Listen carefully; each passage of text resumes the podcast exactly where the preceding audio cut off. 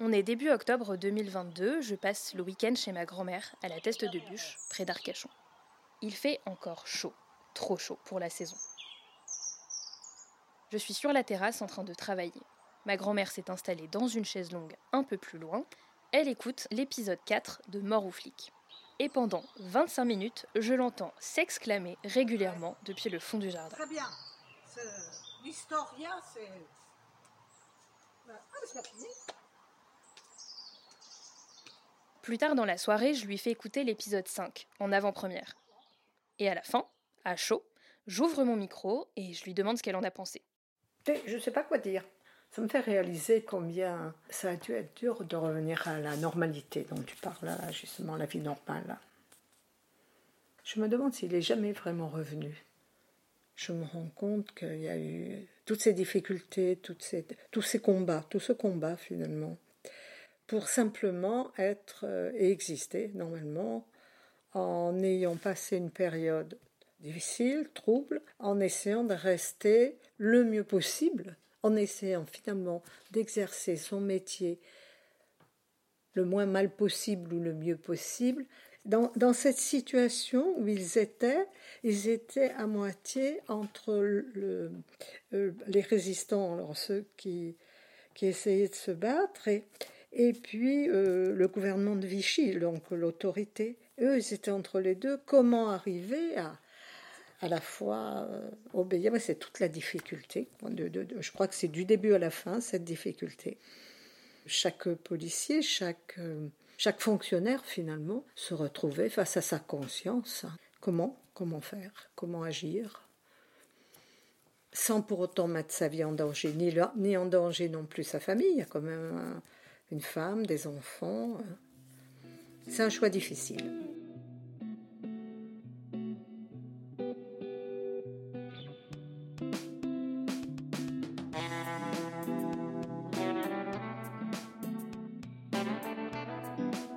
Mort aux flics, suite et fin, l'honneur.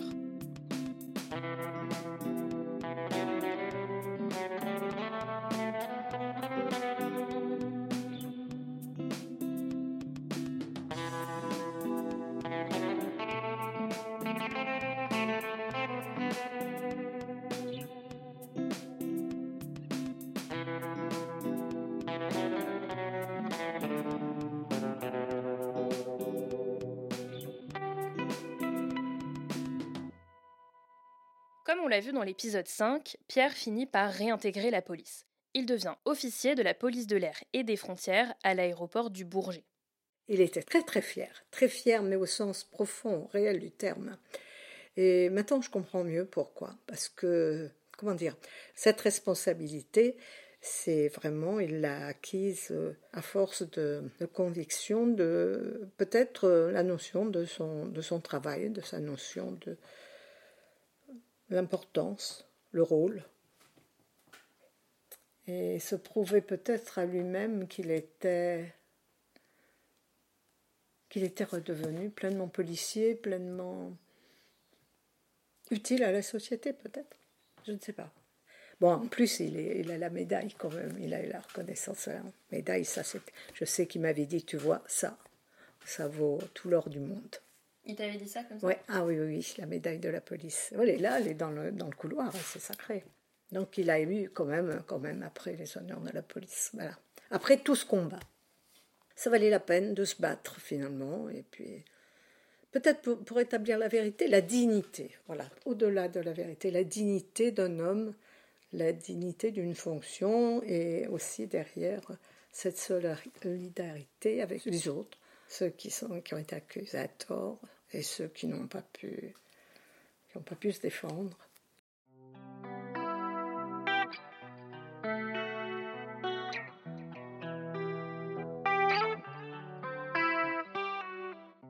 Moi aussi, au fil de mes recherches, j'ai l'impression de comprendre un peu mieux mon arrière-grand-père, sa position dans l'histoire, ses convictions. Pierre n'était pas la brute antisémite que je pouvais imaginer plus jeune.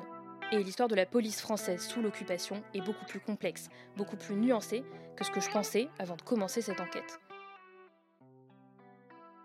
Mais au bout du bout, les faits sont là. En juillet 2022, c'était le triste anniversaire de la rafle du Veldiv. Entre les 16 et 17 juillet 1942, 13 000 juifs ont été arrêtés puis déportés par la police parisienne sur les ordres du gouvernement de Pétain. Parmi eux, 4 115 enfants. Au total, ils seront à peine plus de 800 à revenir chez eux. Et ce n'est qu'un exemple parmi les horreurs commises ou cautionnées par les policiers pendant la guerre. Certes, Pierre n'a pas participé à ces arrestations. Mais est-ce que ça compte? Avec ce podcast, je n'ai pas envie de tomber dans le not all flic. Parce que derrière chacun des individus qui la constituent, la police est une institution sombre. Son passé comme son présent sont entachés de violence.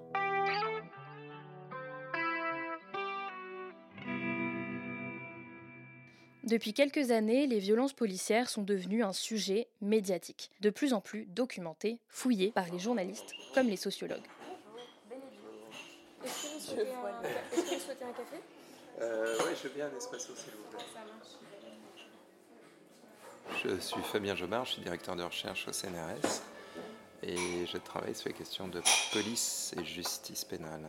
À ce stade de l'enquête, je ne peux m'empêcher de me demander si ces violences policières, justement, ne tiendraient pas de Vichy. Est-ce que Vichy, ses lois, son autoritarisme, infusent encore dans notre police contemporaine? Je pense qu'il ne reste pas grand-chose en fait de Vichy aujourd'hui. En revanche, euh, ce qui reste euh, de, dans, la, mémoire institutionnelle de, la police, en particulier euh, de la police des grandes agglomérations, Paris, Lyon, Marseille, c'est la guerre d'Algérie. Euh, non pas que les jeunes, quand ils entrent dans la police, euh, ont un souvenir de la guerre d'Algérie ou ça leur parle pas la guerre d'Algérie. Mais il se trouve que la période, je dirais que la période ouverte par Vichy, elle a sans doute été refermée. La période ouverte par la guerre d'Algérie, les circonstances, notamment économiques, euh, de l'histoire de France ne l'ont pas refermée. Parce que euh, lorsque euh, la guerre d'Algérie éclate, euh, grosso modo au milieu des années 50, c'est une guerre longue, hein, jusqu'au début des années 60, et le FLN déclare la guerre, qu'il faut porter la guerre sur le territoire métropolitain. Et le territoire métropolitain, c'est essentiellement Paris. Et la forme que ça prend, c'est l'assassinat en pleine rue de policiers parisiens. Par ailleurs, le pouvoir, le pouvoir politique de la quatrième République, mais aussi de la cinquième, c'est plus compliqué sous la cinquième République, euh, pourvoit les hauts cadres de la préfecture de Paris en soutien fervent de l'Algérie française. À tel point que Maurice Papon, euh, qui est nommé, je crois, euh, en 1957, était, était quelqu'un qui avait été préfet à Constantine. Ce sont des préfets de temps de guerre, de zones de guerre, qui agissent en période euh, d'état d'urgence. Tout ça mélangé donne les drames qu'on connaît, tels que euh, le 17 octobre 1961 et les jours suivants, euh, une centaine, peut-être 200 Algériens sont tués, tabassés, jetés à la Seine, mitraillés, morts ensuite dans des camps. Enfin, ça a duré plusieurs jours. Hein. C'est pas juste un moment de, euh, dérive collective pendant quelques heures, euh, une nuit donnée, et ce sous les quasi-encouragements de euh, Monsieur Papon qui diffuse sur les ondes radio des fausses informations qui tentent à faire croire que des collègues ont été égorgés par des Algériens en pleine rue. Ce qui ça dans un, dans un moment de tension tel que octobre 1961, la suite de l'été 61, dans lesquels plusieurs policiers se sont fait tuer, euh, c'était un blanc-seing. Un blanc-seing.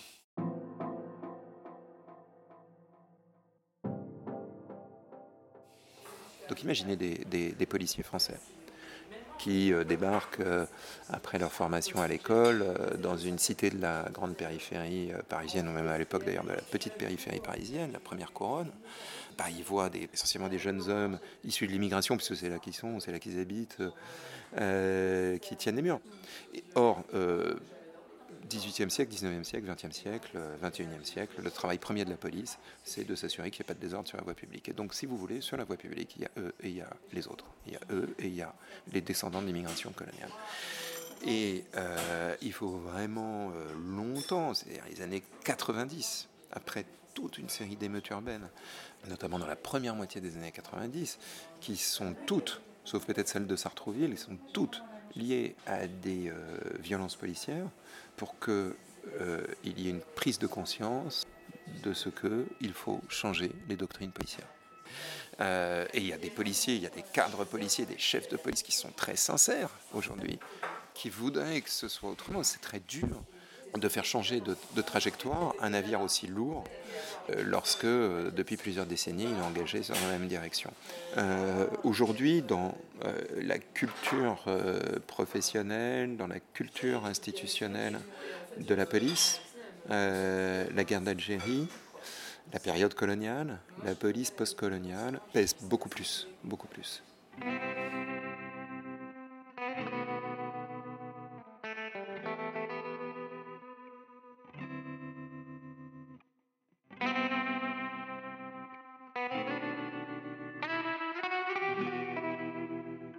Dans les années 60, ma grand-mère vivait à Paris, boulevard Richard Lenoir. Elle se souvient très bien de cette soirée du 17 octobre 1961. C'était le soir, euh, dans la nuit. On commençait vraiment, on entendait, on voyait ces gens qui couraient dans du boulevard Richard Lenoir. On s'est mis au balcon et on voyait les flics qui arrivaient.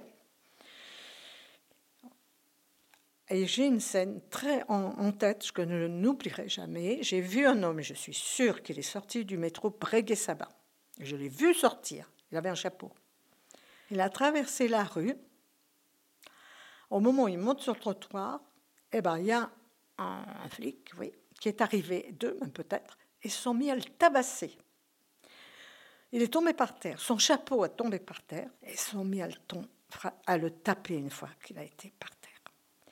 C'était tellement ignoble que ma tante Xavier et moi, tellement offusqués, à la fenêtre, hurlant, espèce d'assassin, espèce d'assassin, assassin. Et c'était cette injustice, cet homme qui pouvait pas se défendre, et puis d'autres aussi, je les voyais courir, et puis on leur tapait dessus. Alors, on n'était pas près de la scène, donc le reste, j'ai pas vu, mais c'était ignoble, ignoble. Ça, ça m'a. Et on voyait qu'ils avaient, pouvaient, on sentait qu'ils pouvaient faire ce qu'ils voulaient, à tel point que mon père nous a fait rentrer. Espèce de folle, arrêtez donc de les traiter d'assassins, parce que les flics, ils ont levé la tête quand ils nous ont entendus hurler à la fenêtre. La concierge, on a ouvert les portes pour que, les, ceux qui étaient poursuivis rentrent, rentrent et se protègent dans l'immeuble. Oui, mais. Et alors mon père nous a dit Vous voulez qu'on se fasse arrêter? Vous voulez qu'on se fasse arrêter Vous voulez vous faire arrêter Et à votre tour, c'est nous a littéralement refermé les fenêtres, nous a fait rentrer en nous traitant de folles. Mm. Là, on sentait qu'il fallait se taire, que la police, euh, la police, bah, enfin ces gens-là, du moins, euh, ils avaient tous les droits, ils pouvaient tout faire.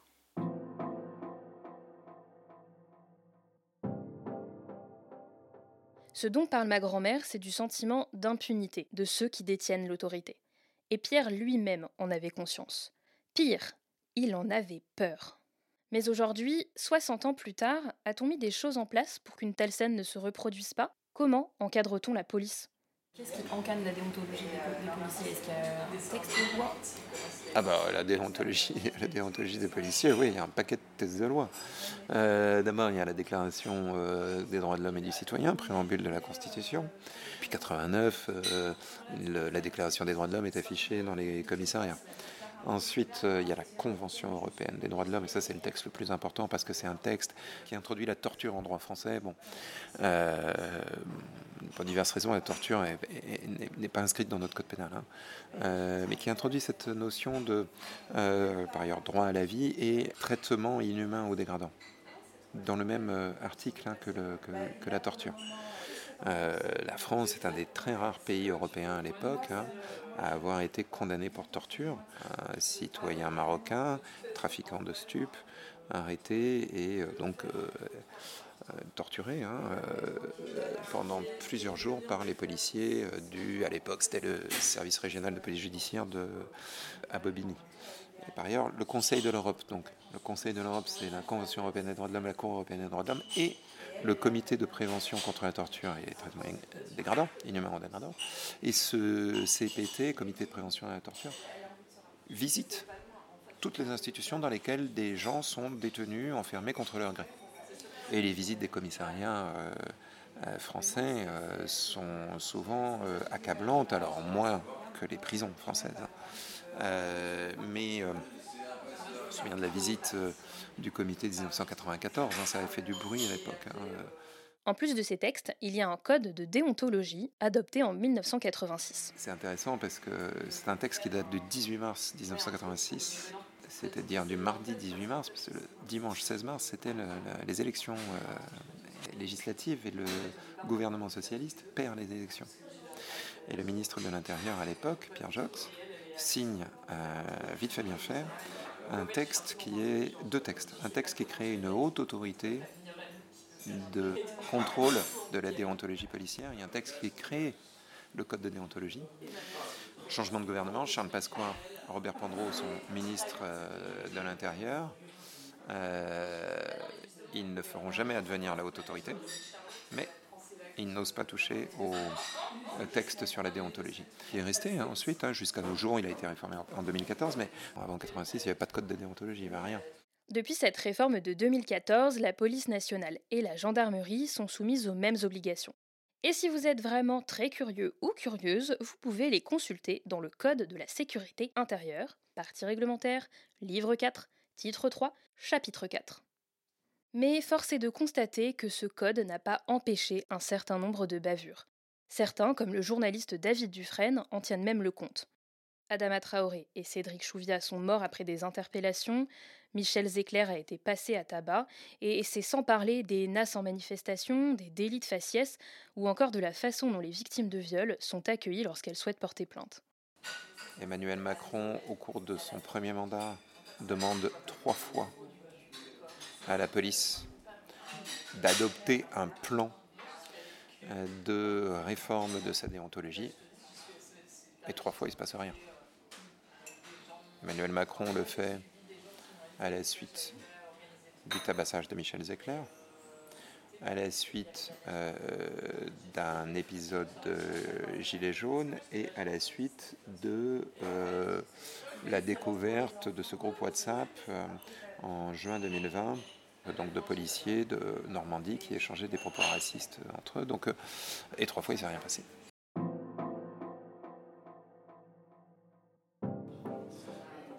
Y a peu de pays de l'Ouest dans lesquels euh, la police a un tel pouvoir. D'un autre côté, euh, la police a été utilisée par les politiques, et notamment par Nicolas Sarkozy, comme un instrument de conquête du pouvoir. Considérablement politisé la police, et vous avez vu, à l'exemple de votre arrière-grand-père, ce qu'est une police politisée. Les courants, les factions, les conflits, la lourdeur, euh, la pesanteur que ça impose dans l'institution. Euh, et cette politisation a paradoxalement euh, amené le politique, les gouvernements successifs, à, être dépendants des, des, forces, je dirais, ou des courants les plus radicaux dans la police, parce qu'ils s'en sont fait les otages. Nicolas Sarkozy, en gros, il a gouverné la police grâce à un syndicat dont il avait favorisé la création, qui s'appelle le syndicat Alliance. Euh, Alliance Police Nationale, qui est un syndicat très particulier parce que c'est un syndicat de, euh, syndicat de gardiens de la paix, affilié à la Confédération française des cadres, CFC-CGE.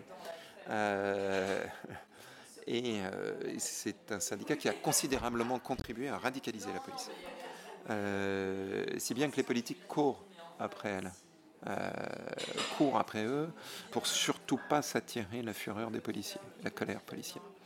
Et il est très difficile pour les politiques euh, de, peser, de peser sur la police, d'introduire, de développer un programme tel qu'une autre police est possible, parce que la force politique de la police est très, grande. Vous vous souvenez de Montesquieu qui disait que euh, seul le pouvoir arrête le pouvoir. Or, en France, rien n'arrête la police, si ce n'est la justice, qui est l'un des appareils judiciaires en Europe les plus faibles, les plus faibles en nombre de juges, en nombre d'avocats, en budget.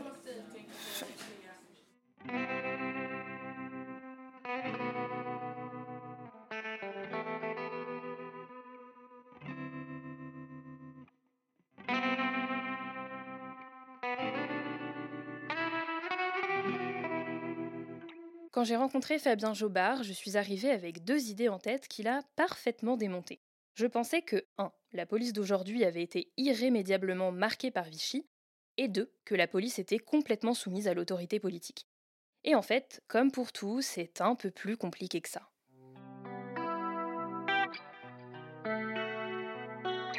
Comme vous le savez maintenant, Pierre, mon arrière-grand-père, a été policier jusqu'au début des années 60, en plein pendant la guerre d'Algérie.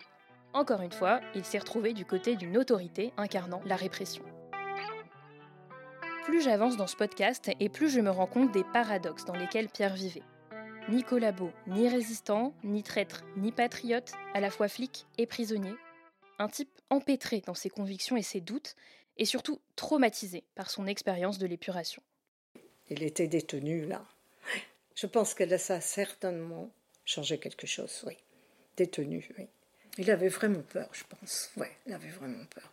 Il s'était trouvé dans un engrenage où il avait failli y passer et il se rendait compte que c'était facile, peut-être, que, qu'on, tombe facilement, quoi. Du jour au lendemain, c'était lui qui était en prison. Et ça expliquerait la suite? Ça pourrait expliquer la suite. La suite. Justement, il faut que je vous avoue un petit truc. Je ne vous ai pas encore donné la vraie raison de ma fascination pour mon arrière-grand-père. Au-delà de son rôle de policier pendant la guerre, de son arrestation, de sa potentielle collaboration avec les nazis, il y a un événement bien précis qui m'a donné envie d'ouvrir les archives. Je me souviens. On est en décembre 2016, j'ai 18 ans, il fait noir. On entend les gouttes de pluie tomber sur les carreaux de la voiture. On roule vers notre destination de vacances, pour fêter Noël. Ma grand-mère et moi sommes à l'arrière. Je ne sais pas si c'est l'obscurité, la période de l'année, ou ma majorité, peut-être un peu des trois, mais là, sans crier gare, ma grand-mère me fait une révélation. Elle me parle de son père, de son passé, et de ce truc qu'elle ne m'avait jamais dit avant. Il y a eu un jour, il m'a dit, et pas longtemps avant de mourir, tu sais, il faut que je te dise, je fais partie du contre-espionnage, euh, voilà, ça s'appelle le SDEC. Tu le dis à personne. Le SDEC, le service de documentation extérieure et de contre-espionnage, l'ancêtre de la DGSE. Donc, après tout le parcours, les retournements de situation que je vous ai racontés, mon arrière-grand-père aurait fini agent secret. C'est un peu la cerise sur le gâteau, et pourtant, ça ne s'arrête toujours pas là. L'autre chose que ma grand-mère m'a raconté ce soir-là, c'est que son père était mort, bizarrement, en pleine rue, à Paris, un après-midi de juin 1963. À 22 ans et désormais orpheline, elle a dû aller l'identifier à la morgue, seule. Il n'y a pas eu d'autopsie.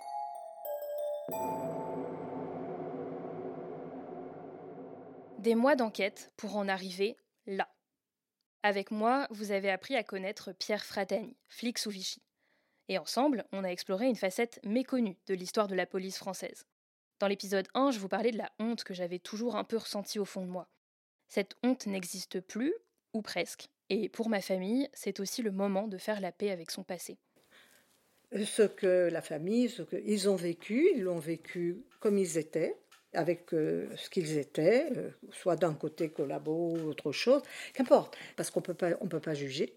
On ne sait pas ce que nous-mêmes on aurait fait ou ce qu'on pourrait faire. On n'a pas apporté de jugement, ni de culpabilité de, ce qu'ils peuvent avoir fait ou pas fait et euh, une certaine distance et surtout un apaisement. ils ont fait ce qu'ils ont pu avec ce qu'ils, ce qu'ils sont, ce qu'ils étaient.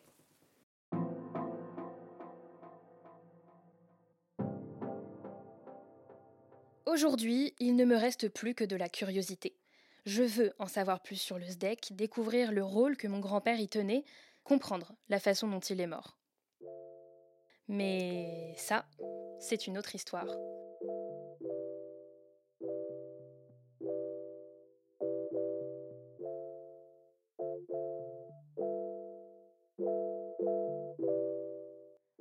Mort ou flic est un podcast de Bénédicte Gilles et Gaël Chian. Mais maintenant, c'est aussi un peu le vôtre. Merci de nous avoir écoutés, d'avoir suivi cette enquête avec nous. On espère que ça vous a donné envie, à vous aussi, d'en apprendre plus sur vos ancêtres. Ce podcast n'aurait jamais vu le jour sans l'aide et le soutien de nombreuses personnes, alors c'est parti pour les remerciements un peu longs. Merci à Alfida déjà pour la confiance qu'elle nous a accordée. Merci à Jean-Marc Berlière, Sylvie Zegman et Fabien Jobard pour le temps qu'ils nous ont consacré. Merci pour les discussions passionnantes dont vous n'avez malheureusement pu avoir qu'un extrait. Merci à Simon Gilles pour ses musiques. Merci aux amis pour les doublages Alexandre, Capucine, Claire, Élise, Maëlle, Mathieu, Pierre-Yves, Raphaël et Simon. Merci à Anne-Marie, Candice, Mélissa et Emeline pour leur participation. Merci à toutes les personnes qui nous ont encouragés durant l'enquête, notamment Clémence, Élise et Dominique. Merci aussi à notre école, le CELSA, qui nous a mis à disposition matériel d'enregistrement et studio radio. Et un merci particulier à Solène et Eric du service audiovisuel. N'hésitez pas à nous suivre sur Instagram et à lâcher un max d'étoiles sur votre appli de podcast.